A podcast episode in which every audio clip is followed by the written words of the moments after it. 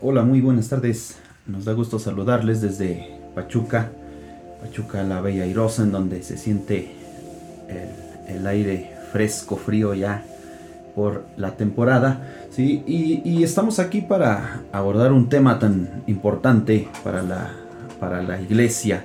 Pero antes queremos introducirnos eh, en esta época, la época de la Edad Media, en la cual, eh, pues también llamada medievo, eh, todo esto un periodo de, de, de, este, de 10 siglos, ¿verdad? Que, que englobó eh, e, esta, esta época.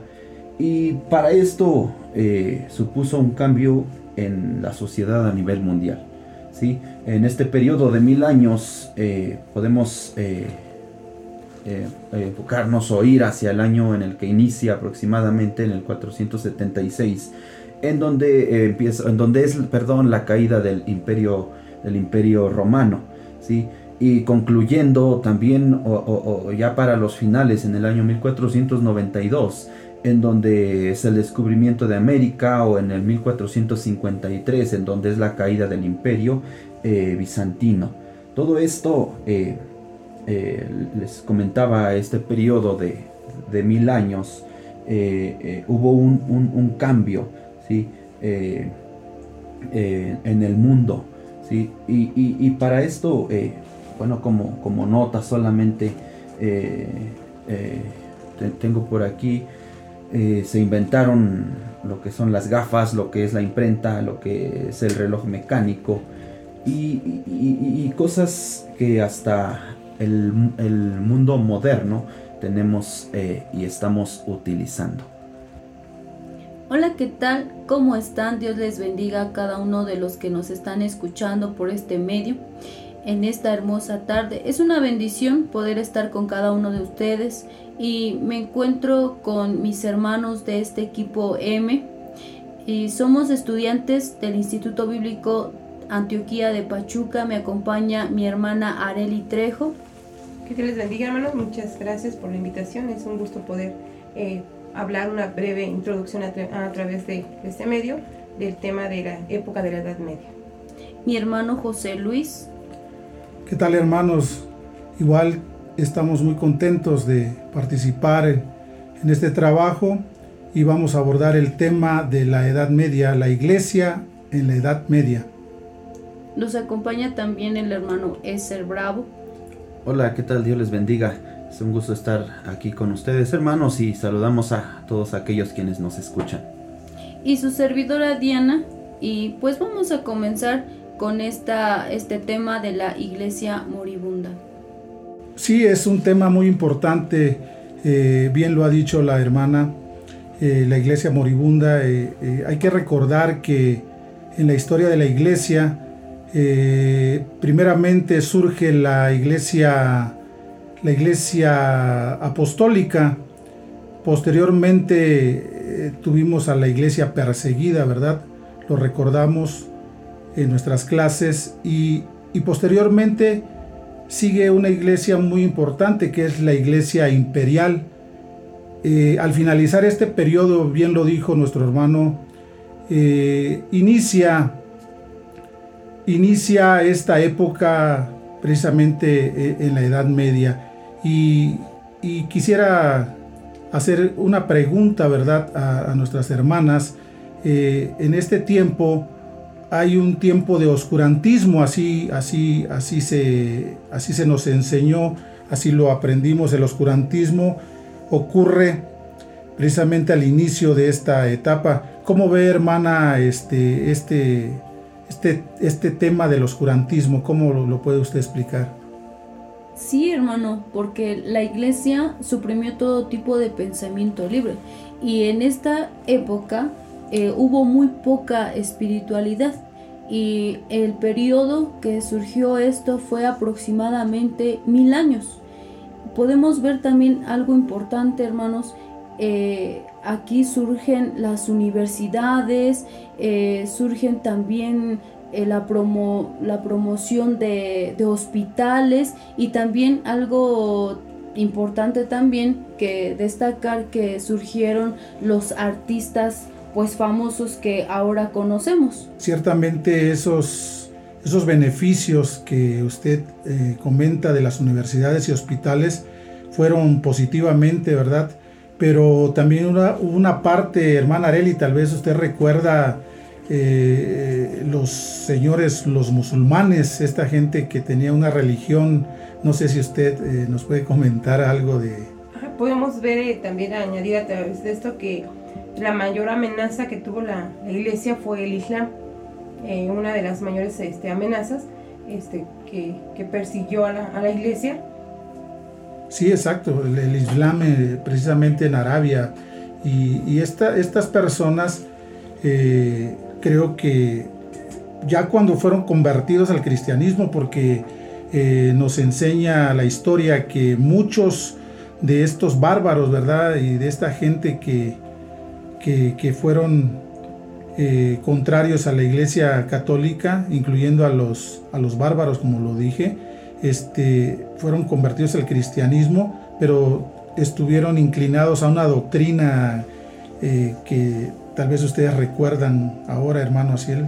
Así es, eh, esta, esta, doctrina, la doctrina eh, arriana, ¿sí? este, en donde, fíjense, eh, lo, que, lo que hablaba o lo que creían en sí, este, consideraban que, bueno, a Jesucristo no, no, este, no con esa unidad, ¿verdad? Con el Padre o con Dios. Y todo ello, eh, fíjense, fue parte de lo que eh, el proceso, mejor estamos arrancando con esta, eh, esta plática, pero parte del proceso que, que, ocurrió, que pasó, ¿sí? En la iglesia. Ya al principio nos mencionaba nuestro hermano José Luis todo lo que las etapas, cómo es que fue avanzando, cómo es que de algún modo fue tomando forma o quizás deformando pero al final, eh, al final de todo, este, pues eh, se llevaba a, un fin. Y, dentro de eso hay algunos, hay algunos eh, personajes, hay algunos personajes importantes o personajes claves que nos habla en esta, en esta época, ¿sí? dentro de ello, esta parte del evangelismo era, era muy importante y, y como hasta el día de hoy, ¿sí? Este, e, el, evangelismo pues no va, no va a pasar si las personas no, no van ni hablan. Uno de estos personajes fue Agustín de Canterbury, el cual fue considerado uno de los más grandes evangelizadores, ya que eh, tiene el gran mérito de haber dirigido la evangelización de Inglaterra. Eh, esto fue porque no se acobardaba ante ninguna, ninguna dificultad y fue enviado a, este, ahí a Inglaterra con 39 monjes. Eh, entonces el rey Etelberto pues lo, recibió con, mucha amabilidad, con mucha hospitalidad. Eh, y, y, fíjense, eh, bueno, este es un dato importante. En una Navidad del año este, 597 se hicieron bautizar unos 10.000 ingleses. Así es, hermanos, también podemos ver a Bonifacio. Este varón organizó el país en secciones para que se pudiera hacer más administrable. Y nos dice también aquí en lo que estuvimos estudiando que ganó mucha autoridad y él bien pudo haberse eh, pues ya retirado tranquilamente, pero nos dice algo importante aquí, que se fue a evangelizar a Frisia, uno de los lugares bajos, y pues ahí vemos que lo que le costó fue que a él y a sus compañeros pues los martirizaron por eh, ir a evangelizar la palabra de Dios. Y ahí les costó la muerte a, Exactamente. a ellos por, por este acto. Sí, hermanos, así lo bien lo dicen ustedes. Agustín de Canterbury, Bonifacio, Beda, son personajes que que fueron de alguna manera dando pie a un nuevo a una nueva fase digamos eh, en donde crearon de alguna forma ellos fueron los que fueron creando una base eh, una base lógica digamos dentro de la teología y, tenemos otro personaje bien importante que fue Carlo Magno o el Grande eh, este, este señor, este, si ustedes lo recuerdan, eh, fue un conquistador y organizador, ¿verdad? Eh, sus logros, y, con sus logros quiero decir, y fracasos, hubo una modificación en, la sociedad occidental que, fue muy importante. Después de, de Carlo Magno hay una decadencia, digamos, pero él vino a ser un personaje muy importante, ya que los musulmanes habían, habían abarcado este, en la geografía en Europa y en Asia Menor eh, un poder muy grande y él fue clave para, para, irlos quitando, digamos, de, de, donde ellos habían, de donde ellos se habían establecido.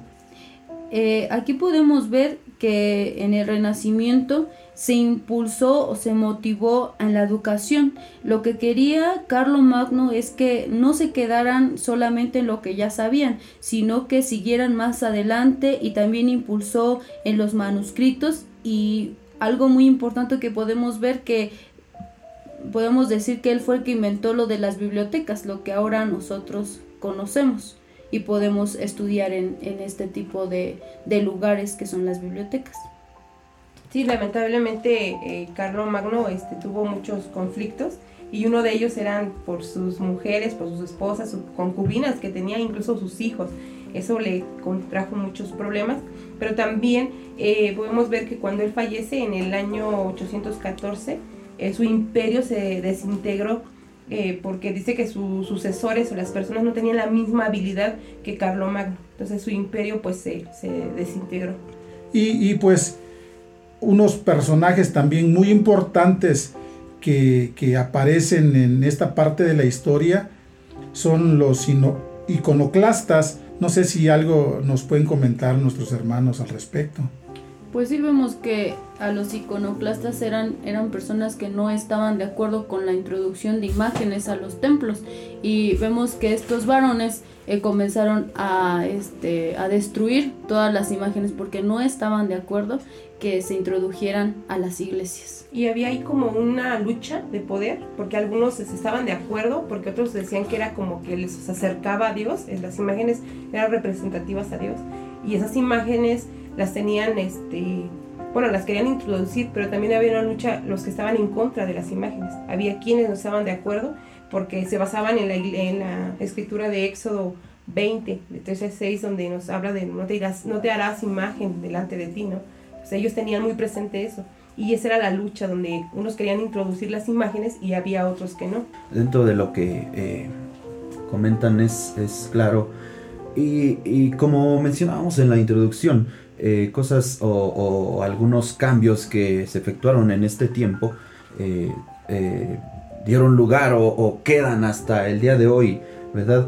Este, enseguida vamos a ir viendo cómo es que va separándose, cómo es que va eh, teniendo ese, este, ese desvío cada, cada parte en este parte, en esta, eh, hablando acerca de las imágenes. Sí, hay, hay quienes los, no igual, así como estaban en contra, hay quienes defendían y defendían la, la, la, idea o esta aportación eh, con, con el este, con el comentario de, que la gente pudiera tener o hacerse una referencia, hacerse algo que, vieran cómo, exactamente cómo, este, a quién, este, poder adorar a algo de esa, de esa manera, ¿sí? Pero eh, así como, eh, pues los, este, este, ¿cómo se llama? Los iconoclastas lo, lo veían, ¿verdad? Lo veían como, como idolatría, ¿verdad? Lo veían como idolatría y quizás pues de ahí nadie los, nadie los sacaba. Y esto provocó que la iglesia en el Estado estuviera de acuerdo y fueran de la mano. Así que muchos fueron obligados a convertirse. Surge también un grupo, esta situación, este poder que la iglesia fue adquiriendo, eh, hizo que, que surgieran grupos importantes, ¿verdad? Eh, de manera independiente. Eh, hay un grupo que, si ustedes lo recuerdan, surgieron en, los monasterios, ¿verdad? Este, estos, estas personas se fueron a, vivir de alguna manera, a morar solos, decían los monásticos, el monasticismo. Y esto, estos señores de alguna manera eh, fueron contrarios, por decirlo así, aun cuando participaban de, de, las mismas enseñanzas de, la iglesia central, vamos a decirlo, eh, ellos tenían una vida separada, vivían en comunidades y trabajaban, trabajaban y vivían juntos, inclusive se les conoció como cenobitas. Eh, ellos de alguna manera mantuvieron, por decirlo así, conocimiento, bibliotecas este, independientes, digamos, eh, autónomas. Y, esto hizo que, que, de alguna manera se crearan, se crearan esas, esas nuevas ideas. También podemos ver ah, dentro de lo que nos estaba mencionando, hermano, que ellos también vivían eh, un poco separados y se conoce también el celibato, que no, bueno, muchos no estaban de acuerdo con que los clérigos eh, se deberían de casar, estaban en desacuerdo, no querían que se casaran este, los, los líderes o sacerdotes como ellos les, les llamaban. Sí, esto, esto que comentas, eh, mi hermana, acerca del celibato, este, pues sí se llevaba, pero también tenían algunas otras, ah, o hacían algunos otros votos, eh, como por ejemplo eh, de pobreza, de obediencia, de servicio, y, no solo eso, fíjense, a lo mejor se iban a, los, este, a los extremos, quizás a lo mejor lo podemos ver así, porque fíjense, ah, llegaban al, al, punto en el que, este, pues decían, pues nunca, nunca volver a, nunca volver a hablar, ajá. Yo creo que es eh, algo que se eh, excedían quizás. Sí. Sí, podemos ver que los, los monásticos, esta fue una... Eh, más bien unos, unos, cristianos que en esa época se convirtieron y su fundador fue el padre de los monasticismos, fue Antonio de Egipto, que murió más o menos en el año 356, ajá, y a mediados de esa Edad Media empezó a florecer este, el puesto de la conversión de los cristianos a través de, este movimiento de monaticismo. Dentro de, dentro de esto, igual, eh, bueno, ya, lo que ya comentamos, eh, eso mismo mantuvo a, aquellos fieles, realmente fieles eh, cristianos, a, permanecer. Los mantuvo fieles aislados de la sociedad. Si hoy en día podemos ver o podemos eh, este, fijarnos y yo creo que si, si haríamos algo así, hoy en día el, aislarnos, el irnos, pues apartarnos en totalidad de, la sociedad, pues no, no tendríamos como que para dónde, para dónde mirar, ¿verdad? Es cierto, este, bueno, ahora lo que, lo que la palabra de Dios nos enseña es que estamos en el mundo, pero no somos del mundo. ¿sí? Así, que aprendamos nosotros también a vivir eh, de acuerdo a eso sin contaminarnos. ¿sí? Um, ¿sí? hablábamos sobre las bibliotecas y todo lo que hizo este hombre, pero también vemos que además de eso se convirtieron, se hicieron varios centros de aprendizajes y muchos avances científicos surgieron de ahí. Efectivamente, este tiempo eh, de los monásticos que hemos hablado, eh, fue, fue un tiempo también en donde ocurre algo muy importante eh, en lo que fue el imperio. Recordemos que a finales en la decadencia del imperio romano hay una separación de Constantinopla eh, se establece ahí parte del imperio que lo conocemos como bizantino y, el centro que era donde se concentraba el poder inicialmente que fue Roma. Eh, estos, estos son conocidos como Oriente y Occidente. Eh, Oriente es, sería Roma y, Occidente sería lo que ahora conocemos como, como Turquía.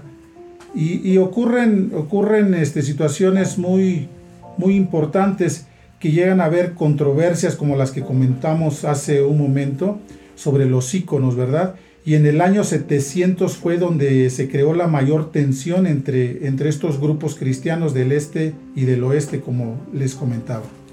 Eh, lo que comentas es eh, parte eh, de lo que comentaba nuestra hermana Diana, ¿verdad? Acerca del celibato. Precisamente, a lo mejor eso fue una, una, parte de donde partió esta, esta tensión, ¿sí? Y es lo que nos lleva a, esta, a esta contra entre estas dos, dos, dos partes. En el año 858 podemos ver a un personaje eh, que era el emperador Miguel. Este emperador no estaba de acuerdo con el credo de Nicea con que se dijera eh, Dios Padre y Dios Hijo. Podemos ver que su punto más crítico fue en el año 1050, cuando este emperador Miguel este, no aceptó a León IX como papa y autoridad de Roma. Es importante que, podamos ver en, esta, en, este punto eh, cómo es que la, había relación, esa relación entre Estado y, este, e iglesia, perdón, y, en, la lucha que había dentro de lo que era la parte del oriente y, de, y, del occidente, sí vemos también que había algunos otros desacuerdos. Eh, como por ejemplo algunas reglas del ayuno, alguno lo que era la parte de participar en los panes sin levadura, ¿sí? Este, el mismo celibato que ya lo mencionábamos, ¿sí? Todo eso eh, seguía creando controversias entre, entre estos dos eh, lados, ¿sí? En los que había mucha, mucha, mucha lucha y, querían, este, pues, dar con todo hacia el, hacia el contrario. Eh, como podemos ver ahí, eh, comenzaron a, llegar lo que eran las, las cruzadas, ¿sí? Llegaron a, Constantinopla, ¿verdad? Este, eh, mis hermanos, dentro de ello, los cristianos, fíjense, los cristianos en, esa, en ese lugar, pues, dijeron, pues aquí no, no entran, ¿no? Aquí no, no van a, a pasar. Pero fíjense, después de ello viene pues una, una venganza y, creo que yo, bueno, creo yo algo terrible porque entre mismos eh, cristianos, llamémoslo entre comillas, ajá, se, se seguían atacando y se ponían en, en eh, este, eh, de acuerdo con las cruzadas y llegaron hasta un punto en el año 1204 este, en el que un, un, viernes, quizás en, en, alguna, este, bueno, esta, este, este tiempo, un viernes santo, ¿sí? este, las cruzadas violaron y mataron a, este, a, cristianos apoyados, apoyados de los del, del oeste. Así es, hermano, es correcto lo que dice. Y esto generó o prácticamente eh, hizo que la Iglesia Católica Romana y la Iglesia Ortodoxa griega sufrieran una separación que, que ya de alguna manera venía suscitándose, pero esto lo hace prácticamente definitivo.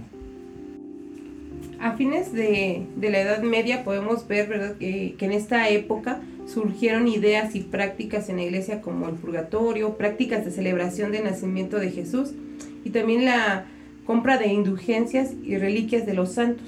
A través de, podemos ver este, actividades sobre los santos, como hacían también huesos de los apóstoles y eran vendidos por Roma. Ese tipo de prácticas eh, surgieron a través de la, de la Edad Media. Todo ello yo creo que, eh, bueno, como vemos, eh, la mayor parte de los cristianos al principio, ¿verdad? Cuando fue la, la iglesia perseguida, ¿sí? Este, todos aquellos mártires seguramente sabían eh, los romanos pues dónde habían quedado, ¿verdad? Y pues por eso aprovecharon y dijeron, pues aquí hay negocio, vamos a, este, a, hacer este, grande esto, ¿no? Entonces yo creo que todo eso provocó eh, esta última parte que nos comenta acerca de, estos eh, huesos de los apóstoles y, y, ya pues los tenían como quizás lo que veíamos anteriormente, ¿verdad? Como esos ídolos o cosas así que iban eh, afectando eh, de alguno o de otro modo a la o deformando la parte de la iglesia. Así es, hermano, no nos olvidemos que, que también surge un grupo muy importante. Esto eh, fue alrededor del 611 después de Cristo, un grupo muy importante denominado eh, Islam, el Islam, que fue una, una enseñanza, una doctrina que surge en Arabia, en la zona de la Meca, y, lo inicia una persona llamada Mahoma, y por ahí se comenta, y yo creo que esto es simplemente un comentario, ¿verdad? No lo creemos así, que a este señor se le aparece el ángel Gabriel y él lo da como un evento profético.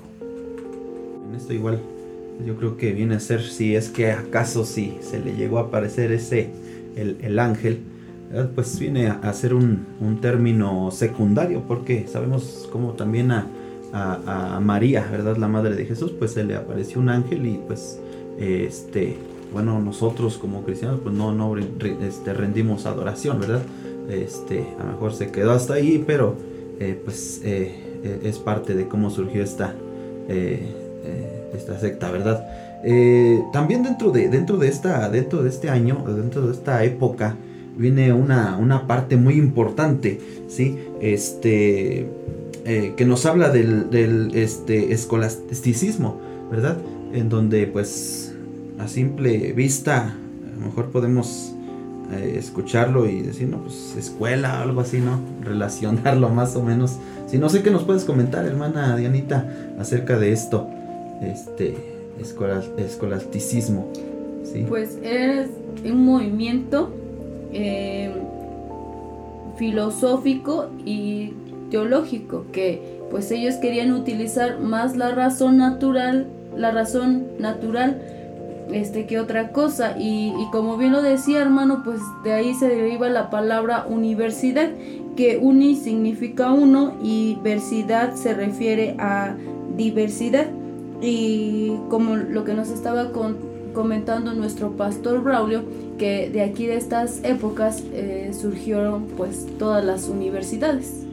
Sí, igual se le conoce como el hambre de, el, gran hambre, ¿verdad? De aprender, ¿sí? Dentro del mismo, los mismos años o los siglos 7 al, al 8, ¿sí? Ya eh, tenemos esta, eh, esta parte y precisamente como lo comentabas, hermana, ¿sí? Este, es, es esa, eh, pues buscar, tratar de buscar y, y, de relacionar la razón con la fe, ¿sí? en, esta, en esta cuestión. Pues bueno hermanos, ahora vamos a ver algunos personajes y yo quiero hablarles de Anselmo de Canterbury. Este personaje muy importante pues fue el fundador del escolasticismo, lo que ya estábamos viendo de las escuelas. Este hombre decidió hacerse monje. Una de sus habilidades que él tenía era enseñar, por eso estuvo como líder en Canterbury por cuatro años pero después debido a una enfermedad pues tuvo que dejar eso. Y él creía que uno podía comprobar la existencia de Dios por sí mismo y, no por las escrituras como ahora actualmente nosotros nos guiamos por la palabra de Dios. Él no, él no pensaba así. Y quiero mencionar una frase que él afirmó, no busco entender a fin de creer, sino creo a fin de entender. Bueno, también eh, podemos ver aquí eh, otro pensador, otro filósofo que fue Pedro Abelardo. Este contribuyó al uso de la razón en la fe y también este podemos ver que tenía una gran influencia como maestro, de tal manera que entre sus alumnos también tuvo como dos futuros papas y nos dice que también 20 futuros cardenales y 50 futuros obispos. Podemos ver que también fue un buen maestro que contribuyó al uso de la razón. Y a través de esto también eh, podemos ver que tenía una frase, ¿verdad? Él decía que en su, en su declaración, porque se le consideraba como un hereje, porque él tenía como que más elevada la teología, la, razón. Entonces eh, él decía que también él no quería ser un filósofo si eso significaba resistirse a San Pablo, o también no quería ser como Aristóteles debido a que tendría que separarse de Cristo. Esta filosofía él la tenía. Eh, sí, hermana, es correcto todo lo que usted acaba de decir en relación a estos personajes. Eh, hay uno que para mí es muy relevante y creo que hasta la fecha en la Iglesia Católica es un referente, es Tomás de Aquino. Este señor fue un predicador dominico. Eh, él procuró fusionar la filosofía aristotélica con la teología de la Biblia su sistema de pensamiento se le conoció como tomista. Creía que la teología era la reina de las ciencias, así lo decía, y, que la filosofía era para apoyar precisamente, para servir a la teología. Sí, en resumen quería fusionar la fe con la razón. Fíjense acerca de lo que comentabas, hermano, eh, la diferencia que él veía en la filosofía y la teología. Eh, menciona una, una frase por aquí, la filosofía establece lo que la teología admite, ¿sí? Y, dentro de todos estos tres personajes, eh, todos eh, maestros, ¿sí? Hablando de, la, de, este, de este tema, este, todos maestros y buenos maestros, ajá, porque todos y cada uno de ellos tenían diferente pues referencia y sus alumnos pues yo creo que se veía el, fruto de ese, de ese aprendizaje, de esa enseñanza, ¿sí? en, cada uno de, en cada uno de ellos entramos a una etapa de conflictos entre papas y concilios y en el año de 1309 el Papa Clemente V se muda a Francia, de Roma a Francia. Su papado se establece allí en, esta, en este país, ¿verdad? Y durante 69 años prácticamente permanece en ese lugar eh, hubo un concilio muy importante en el año de 1409, prácticamente 100 años después, que es un hecho relevante para la historia de la iglesia, ¿verdad? Porque el Papa Gregorio XII, que era el Papa de Roma, y Benedicto XIII, Papa de Aviñón, Francia, eh, se, les, se les invita a renunciar y ahí ocurre un hecho singular porque eligen a un nuevo papa. Este papa se le llamó Alejandro V. Había tres papas ahora. Sí, así es, dentro de, dentro de todo esto, estos, estos tres papas que, había, ¿sí? Eh, finalmente hay un nuevo concilio, y precisamente por eso el tema de papas contra concilios. No sé si todos quieren ya tomar ese, e, e, ese puesto del papado. Pero viene este, este último concilio este, de, Constancia, ¿sí? en el cual eh, nos habla que en, algún momento se decide ahora por un, elegir un nuevo papa, el cual es este, eh, Martín V de estos eh, pues permanece y, fíjense eh, a partir de ahí llega llega un punto en el cual este este personaje Joaquín de Flores comienza a atacar ¿sí? la misma idea del papado en donde pues dice pues entonces quién no quién quiere ser o cómo van a ser y, y se siente como este pues a lo mejor y hasta atacado por los papas, ¿no? Nos están invadiendo los papas o algo así, ¿no? Pero dentro de ello, y fíjense, este, hay, hay otros dos personajes que llaman a este Joaquín como anticristo, ajá, lo, ponen así, y, este, eh, para esto viene, este, pues la parte del, del lo político, ajá, viene un control, Ajá, eh, este, y, dentro de todo ello, fíjense, llega hasta la, la, confusión o quizás ahí se llega a perder, ajá, a perder la autoridad este, espiritual. Ajá, y, es donde viene lo, siguiente, ajá, que ahora, eh, pues, así como había avanzado quizás la, la, iglesia junto con el Estado, hay ahora también conflictos entre, entre lo que es iglesia y lo que es Estado. Y podemos ver en medio de esto, hermanos, que gobernaba aquí el rey Enrique y tenía un amigo llamado Thomas Becker. Eh, cuando hubo la oportunidad de un vacante en el arzobispado, pues Enrique coloca a Thomas ahí en ese puesto. Pero Thomas se vuelve muy disciplinado y sobrio. Entonces lo que perjudica a este, a este rey, ya no le gustó que él fuera disciplinado, porque también pues lo refutó, dice aquí, este, en la constitución de Clarendón. Y entonces pues el rey Enrique y todo su, toda su corte se enojaron y lo mandaron al exilio. Y pues vemos algo muy triste, pues eran muy, muy amigos íntimos pero pues al rey Enrique se le olvidó eso y pues al final lo mandó a matar. Y también podemos ver que este Tomás eh, sirvió y hizo más logros eh, como mártir que como arzobispo. Ok, podemos ver también otro conflicto entre Papa y los gobernantes civiles. A través de esto estuvo también este Marsilio de Padua, que él fue este un, un papa también donde podemos ver donde se separó, más bien donde se pedía que la iglesia fuera parte de la sociedad y se sometiera sobre las leyes de los gobernantes.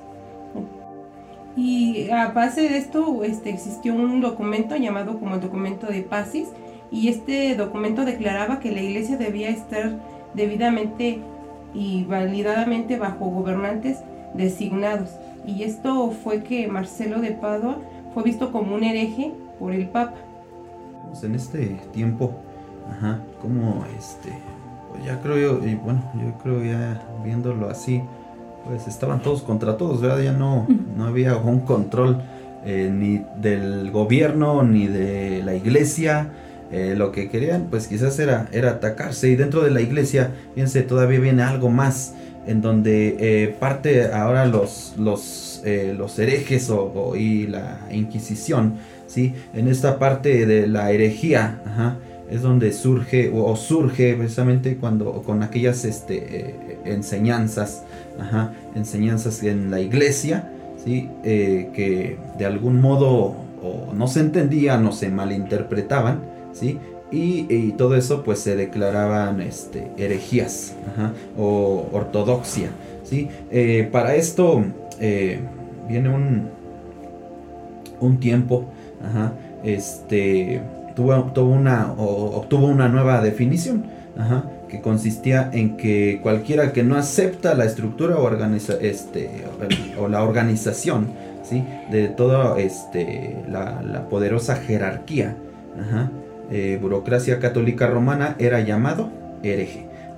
Esto que es, pues, yo creo que aquellos que no se querían someter, pues luego, luego ya cortaban y, decían, este, pues aquí eh, esa persona o ese grupo quizás son un grupo de herejes. Ajá. Em, También la persona que no estaba conforme con la iglesia, aunque lo más mínimo era llevada al juicio y a la tortura. Esas eran unas, este, algo que, que la sufría la, iglesia. Sí, este, esto ocurre precisamente eh, ya, digamos, cuando se establece la Inquisición, pero antes, previo, eh, les quitaban sus bienes, les quitaban sus bienes y, obviamente también los torturaban. Dicen que el principal, la historia así lo, lo, establece, lo, la historia así está eh, asignada. Este, el Papa Inocencio III es, es, de, los, de los papas que, que de alguna manera hacen que esta situación de, de persecución crezca. Sí, dentro de este comentario de, Inocencio, sí, él lo que aplicó sobre los herejes era pues eres culpable y hasta que pruebes que eres inocente, o sea, eh, buscaban y te buscaban hasta que, no, y dentro de todas esas torturas ya se llevaba, hasta un punto igual hasta la parte de la, muerte, ¿verdad? En aquellos eh, que eran considerados este, herejes, ¿sí? Y, otra de las cosas eh, en cuestión de, la iglesia y el Estado, así como habían formado una, una vina que había mantenido una estabilidad hasta cierto punto, este, pues eso mismo, de algún o de otro modo, pues se, vino abajo, se vino abajo, ahora podemos eh, en este tiempo, en este punto podemos ver este, acerca de los líderes eh, pues en la iglesia católica romana. Algunas de las cosas que, que, desaprobaron, no sé si nos puedas comentar, hermana Diana. Este, algunas de las, de las cosas que esta iglesia este, nos. Bueno, esa iglesia estaba desaprobando, ¿verdad? Desaprobando, exactamente. Pues podemos ver tres hermanos aquí que fue los grupos contra las instituciones que eran maneras contrarias a la estructura establecida de la iglesia romana podemos ver el segundo grupo que era ascetas. Eh, ellos promovían mucho la disciplina, eh, la responsabilidad en la vida cristiana, algo que pues también podemos ver en la actualidad nosotros ya no lo hacemos. Entonces este grupo AZ era lo que promovía, una, una disciplina en la vida cristiana. Y el tercer grupo de que eran los entusiastas, pues como la palabra lo dice, eran muy apasionados, eran muy entusiastas, eran celosos también eh, de acuerdo a la palabra. Y también podemos ver eh, a Inocencio III siendo un papa autoritario, un papa que eh, tenía una frase o, tenía muy presente Jeremías 1.10, que dice que mira que te he puesto en este día sobre naciones, sobre reinos, para arrancar, para destruir, para arruinar, para derribar, para edificar, para plantar. Eh, mandó a decir al rey Juan, el rey de reyes, he establecido el reino y sacerdocio de la iglesia para que el reinado sea sacerdocio y un sucesor real. Y podemos ver ¿verdad? que este, este sacerdote era un sacerdote autoritario, que él quería imponer sus leyes y a través de la palabra él quería este, mandar sobre, sobre la iglesia. No solo eso, fíjate hermana, este, dentro de eso eh, argumentó Ajá, con ese, esos, ese versículo que, que, este, que nos comentaste. Sí, eh, que él tenía el derecho hasta de elegir eh, a los gobernadores. Ajá, entonces, este, incluyendo ahí al, al emperador. Entonces, pues, como que sí, se pasaba de... de autoritario. exactamente. Sí, sí, en este tiempo también de herejías y de inquisición aparece un personaje también muy importante, Francisco de Asís. Este señor fue hijo de un rico comerciante en Asís, Italia. A los 20 años se lanzó a una misión militar y quedó prisionero. Esa experiencia combinada con una enfermedad eh, hizo que revaluara su vida. Eh, un hecho que marca, eh, digamos, su trayectoria es que en, el año de 1205 hizo un viaje a Roma y vio a un mendigo que se encontraba eh, frente a la iglesia de San Pedro. Este hecho marca, lo repito, su nueva, digamos, desvía su camino hacia una vida religiosa. Al llegar a su hogar escuchó una voz que le hablaba desde el retrato de Cristo, esto es lo que dice su historia, su biografía, diciéndole que, que tenía que reparar la iglesia. Pues quiso hacer algo bueno porque quiso reparar la iglesia, pero también actuó mal porque dice que usó los fondos de su padre y después lo denunció como que si estuviera loco. Entonces yo digo que sí era muy bueno el que, el que quisiera hacer algo por la iglesia, pero no de esa manera. Y también encontramos a una mujer llamada Clara, que tenía escasos 17 años, que dejó a su familia rica y siguió a Francisco, pero pues también podemos ver que, que ella eh, prontamente eh, tuvo muchos seguidores y fueron llamados los pobres de Clara.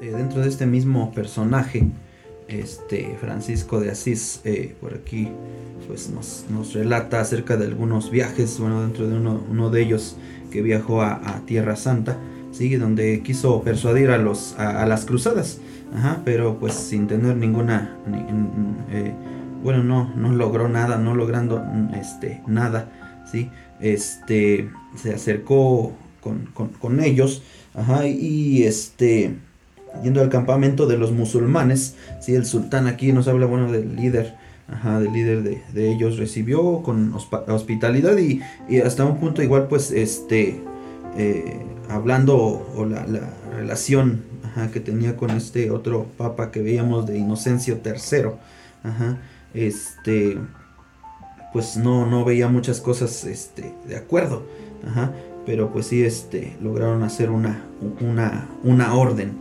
Para el año de 1223 el liderazgo de los franciscanos pasó ahora a manos de Elías de Cortona y, él eh, pues le dio un énfasis eh, algo grande o sí enfocó en la, eh, en la educación en donde pues ahí no le pareció mucho a, Francisco ya que él consideraba este como posesiones materiales los, los libros Sí, podemos ver que en el año 1224 él se retira a una vida de soledad en el monte de Vedna, donde supuestamente este hombre recibió los estigmas, las heridas sangrientas de parte de su cuerpo, donde Jesús había sido herido en la cruz. Esto es lo que él afirmaba, ¿no? que él había recibido estas mismas heridas eh, comparándose con Jesús.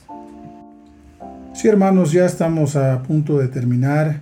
Eh, este punto marca eh, algo muy relevante, los concilios del siglo 7 al siglo 8 hubieron 14 concilios. Hay que tomarlos en cuenta. Eh, cinco son los más relevantes, cinco son los más importantes. En el año de 1123, el primer concilio lateral terminó la controversia de investidura. En el año de 1139 fue el segundo concilio lateral. Condenó el matrimonio del clérigo y pidió la ayuda de poderes seculares para detectar las herejías. Fue muy importante para la Iglesia Católica Romana este concilio. En el año de 1179, este tercer concilio lateral elaboró extensas regulaciones para que los clérigos eh, eh, no tuvieran relaciones con concubinas y comenzaron un ataque a los gualdianos. Esto fue un grupo eh, representado por Pedro Waldo. Y en 1215 fue el cuarto concilio lateral que afirmaba la doctrina de la transubstanciación. Ustedes recuerdan que, esta doctrina eh, fue de alguna manera, digamos, impulsada por Tomás de Aquino. La transubstanciación era que la, el pan, en la cena del Señor, el pan y el vino eh, eran la sangre y el cuerpo de Cristo, según una base filosófica. Y en el año de 1545 y 1563, el concilio de Trento reafirmó la doctrina de, esta, de esta transubstanciación que acabamos de comentar. Dentro de eh, pues todo ellos eh, vemos las, estos concilios ¿sí? que, se, que se llevaron, que se tuvieron eh, presentes y todo esto, bueno, creo que eh, a pesar de, de, críticas se, se, mantuvieron.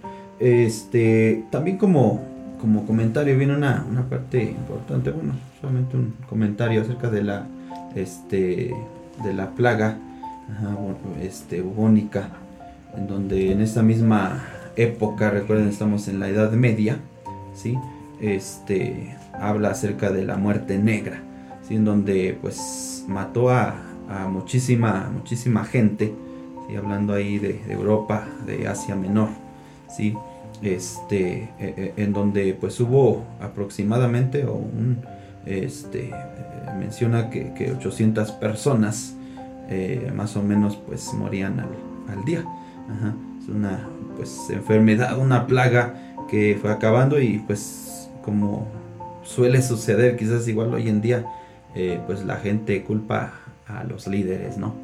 Que, aquí mencionaban en este caso, pues que hablaban acerca del Papa, que estaba en el exilio, otros mencionaban o decían o hablaban acerca de los judíos, y pues hablando de ellos eh, empezaron a quemar sus aldeas y a, ir contra estas personas, este, tratando de, de detener esta plaga. Sin embargo, pues sí, sí cobró la vida de, este, algunos millones de, personas. En la Edad Media, hermanos, hubo una situación muy difícil y lo podemos ver más que nada para las mujeres. en cuanto a su participación en las iglesias, ellas no se les prohibía eh, participar en, este, en algunas acciones, pero vemos a esta mujer Juana de Arco que fue un personaje importante, pues a través de una de sus visiones puso fin a la división que se había originado en el país.